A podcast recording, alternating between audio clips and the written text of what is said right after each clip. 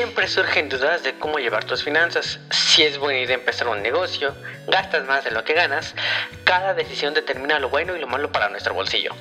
Hoy toma la última palabra escuchando KD Capital. En KD Capital hablamos sobre temas financieros, negocios, emprendimiento y temas relacionados. Alístate y sé bienvenido a este episodio de KD Capital con Ian Kerper. Bienvenido. Bienvenido. Bienvenido. Bienvenido a Acá de Capital.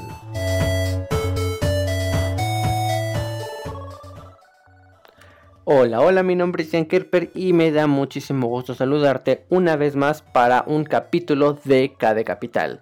Ya el capítulo número 5, ¿no? Vamos bastante bien, vamos bastante eh, acorde a lo que hemos acordado. Recuerda que cada jueves vamos a sacar un capítulo nuevo.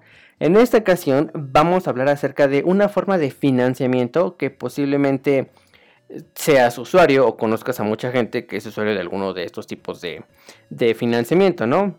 Vamos a hablar acerca de lo bueno, lo malo y lo pésimo de los créditos. Esperando y deseándote que estés de lo mejor, te recomiendo que te pongas cómodo porque comenzamos.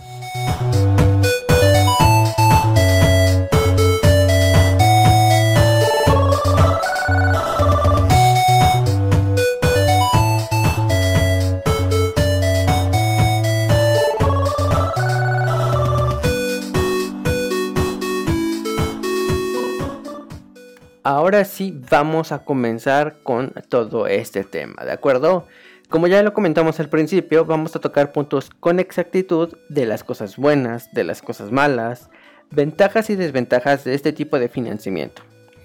Como saben, me gusta empezar con eh, pequeñas definiciones, ¿no? Pues para estar en el mismo eh, canal, en la misma sintonía, ¿no? Y no tener diferentes tipos de significados. En sí, pues vamos a darle significado a esta palabra crédito, ¿de acuerdo?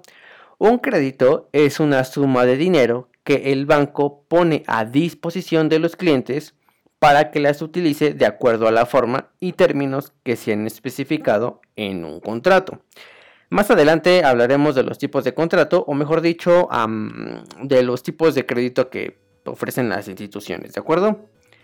El cliente adquiere la obligación de pagarle al banco la suma de dinero en el tiempo que se le ha requerido más los intereses, más las comisiones y todos los gastos que éste genere.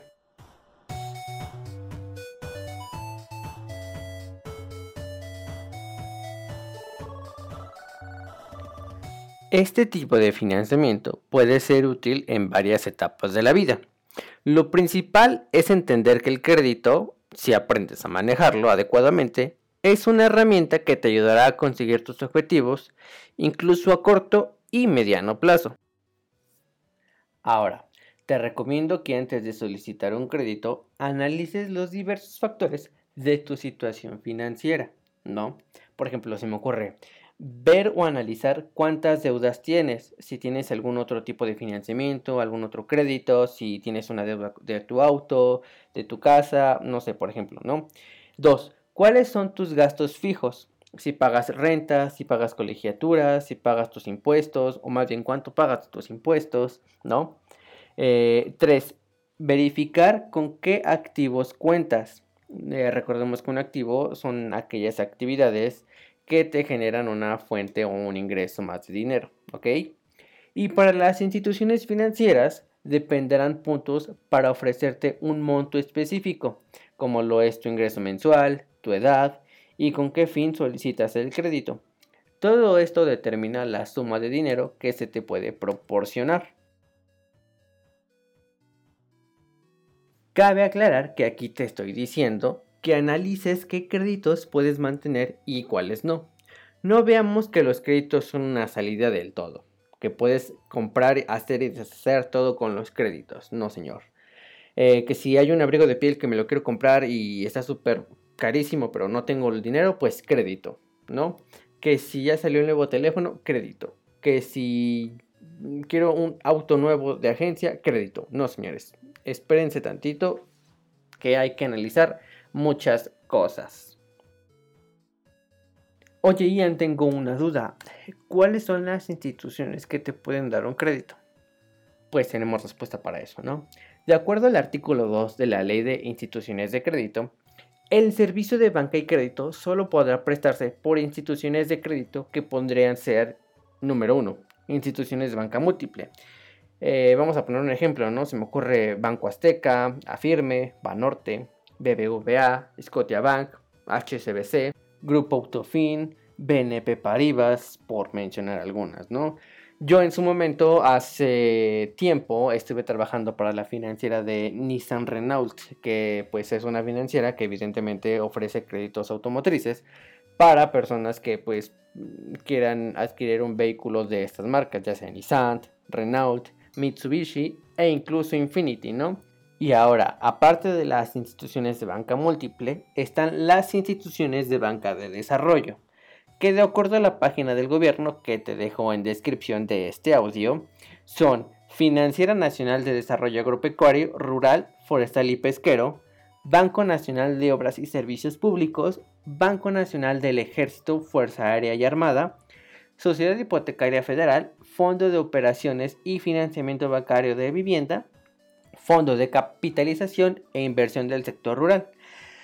Digamos que pues esto va más dedicado al gobierno y sus diferentes sectores de, la población, ¿no? Eh, su misión es generar las condiciones para lograr que el país pues sea más productivo. Pero aquí el tema que nos interesa es el de las instituciones de banca múltiple. Pa' pronto, los servicios de crédito que te ofrecen las instituciones. Claro está que no todas ofrecen los mismos servicios. Estas instituciones pueden ofrecerte servicios de crédito como por ejemplo tarjetas de crédito, ¿no? Las que comúnmente conocemos más. Las de adquisiciones a corto plazo. Por ejemplo, si queremos comprar algo y no tenemos dinero en ese momento y sabemos que lo vamos a tener en un futuro, ojo, te recomiendo que solo y solo si lo vas a tener en un futuro. Lo mayor, pues digamos que a la próxima fecha de corte, ¿no? Para que mm, pues así no se genere intereses y no vayamos más a flujo de detalle. También pues tenemos estas tarjetas de crédito departamentales, ¿no? Que son ofrecidas principalmente por almacenes, por tiendas, que mm, pues les dan más prioridad a las promociones, ¿no? Digo, también las bancarias, pero pues a veces le dan más preferencia a las departamentales, ¿no? Por lo regular, em, las dos tarjetas de crédito tienen un costo anual, también hay que revisar el costo por apertura, comisiones, tasas de interés y sobre todo, y sobre todo, los términos y condiciones. No sabes en qué lío te puedes meter. También tienen préstamos personales. Aquí las instituciones te otorgan un dinero sin preguntarte el fin por el cual lo estás solicitando. Ya sea que tú lo uses, pues digamos que mm, en alguna remodelación de tu casa, mm, si tienes un negocio quieres invertir un poco más, o quieres remodelar eh, tu local, no sé, se me ocurre, o también en un viaje, o incluso en una cuenta de inversión. Pero aquí, al igual que las tarjetas de crédito, hay que revisar el costo por apertura, comisiones, tasas de interés y sobre todo términos y condiciones. También te recomiendo que revises toda la información de esta empresa, que todo esté en regla y no en usurpaciones, ¿ok?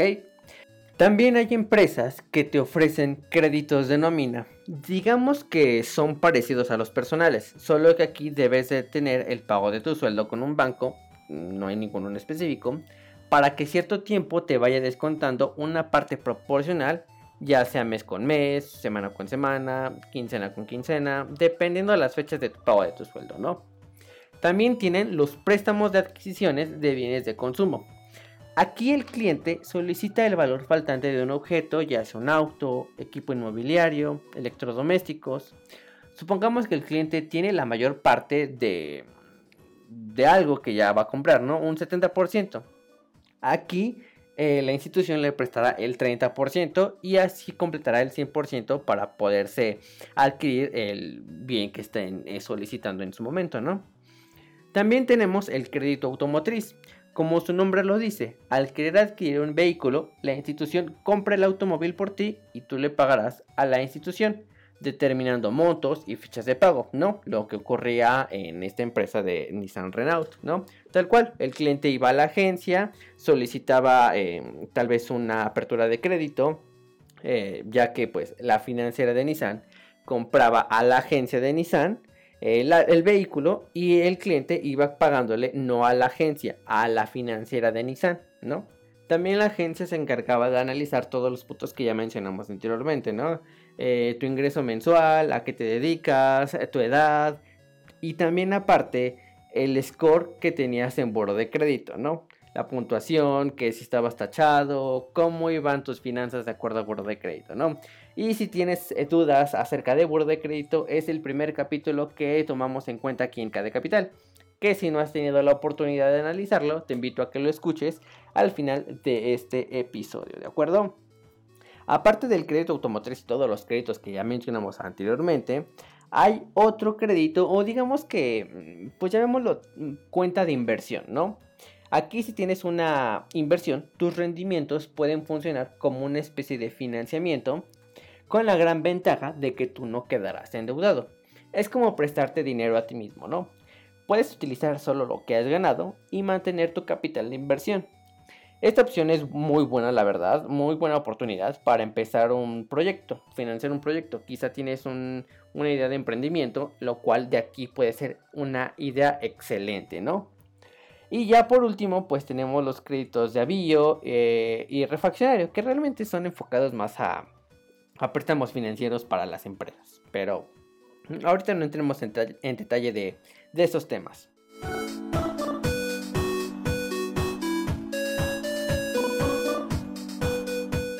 Hay que tener en cuenta que un crédito es un préstamo de dinero. Te recomiendo que evites pedir más del 20% de tu ingreso anual neto y los pagos que hagas no deban de exceder el 10% de tu ingreso neto mensual. También lo que casi nadie nos dice es que siempre resulta ser más caro un crédito que pagar de contado ya que se le agregan intereses y pues otros cargos, ¿no? Y esto que voy a decir, la verdad, quiero que lo tomen muy en cuenta porque me pasa con algunas personas que viven a mi alrededor. Tomar dinero prestado en exceso puede conducir a la disminución del flujo de efectivo. Los pagos incluso pues superan los ingresos. Mm, en algunos casos realmente esto es bastante crítico. Esto es porque muchos pagos del préstamo se limitan a un determinado porcentaje de los ingresos del prestario. A lo que voy es que gastan más con crédito de, lo que, eh, de su activo mensual. ¿no? Supongamos que eh, ganas 20 mil pesos mensuales y tú gastas 40. Entonces, ¿cómo diablos tú vas a pagar mensualmente los otros 20 si nada más te alcanzan con 20 eh, de lo que tú ganas mensualmente? Y eso más aparte, eh, los gastos fijos de los que ya hablamos, ¿no? Si tienes deudas en cuanto a, algunos otros créditos, si tienes gastos fijos, ¿no? Si tienes que pagar los impuestos, si tienes que pagar tus rentas, si tienes que pagar colegiaturas, todo eso hay que determinar constantemente y analizarlo a detalle, ¿no? Ahora, con esto no te estoy diciendo que los créditos sean malos pues en ocasiones también sacan de apuros, ya que sirven para cubrir emergencias si por ejemplo no cuentas con algún seguro, ¿no? Eh, ya sabemos que existen diferentes tipos de seguro, que de, que de vida, que de educación, que bla bla bla bla bla bla. Ya también este tema lo tocamos en el capítulo 4 aquí en KD Capital. Pero pues en lo personal sí te recomiendo que hagas un buen análisis de tus finanzas.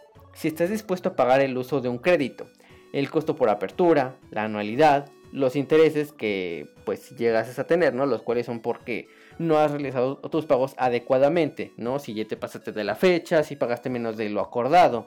Hay que analizar a detalle todo este tipo de información de acuerdo a los créditos que aperturemos en un futuro o de los créditos que tengamos activos actualmente. En lo personal, siento que hay dos servicios que eh, las bancas ofrecen. Por ejemplo, está el servicio de eh, crédito hipotecario, que en lo personal hay que saber utilizarlo o más bien cómo utilizarlo en un futuro que yo creo que sería buen tema para hablarlo en otro episodio, ¿no crees?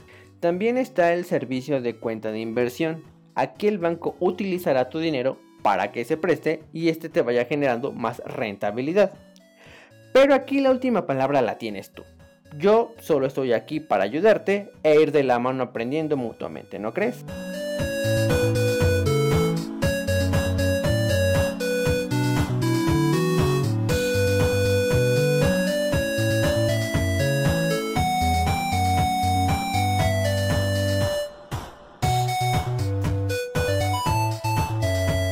Con eso concluimos el tema el día de hoy. Esto sería todo de mi parte y me gustaría que dejaras tus dudas en la caja de comentarios si es que nos escuchas por YouTube O si nos escuchas en alguna otra plataforma, hazme llegar tu duda a cualquiera de mis redes sociales. Me encuentras como arroba Ian en Facebook, Twitter y en Instagram.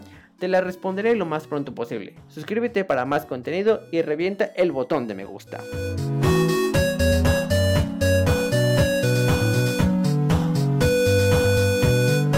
Me dio mucho gusto que estuvieras escuchándome. De seguro vas al trabajo, a la escuela o quizá estás en tu casa, pero nunca está de más conocer este tipo de información financiera. Me despido, esperando que tengas excelente porvenir. Soy tu amigo Ian Kerper y esto fue K de Capital.